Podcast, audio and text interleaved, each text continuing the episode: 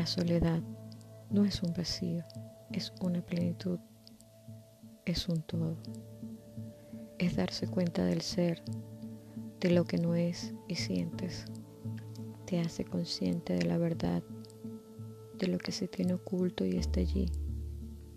No se pierde el tiempo.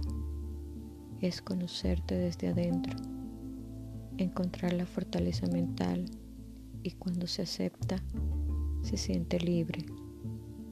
Es por esto que no se depende de otro. El sentirse independiente es liberarse de ataduras. Entonces, si alguien causa algo extraordinario en ti, es porque ha tocado tu corazón.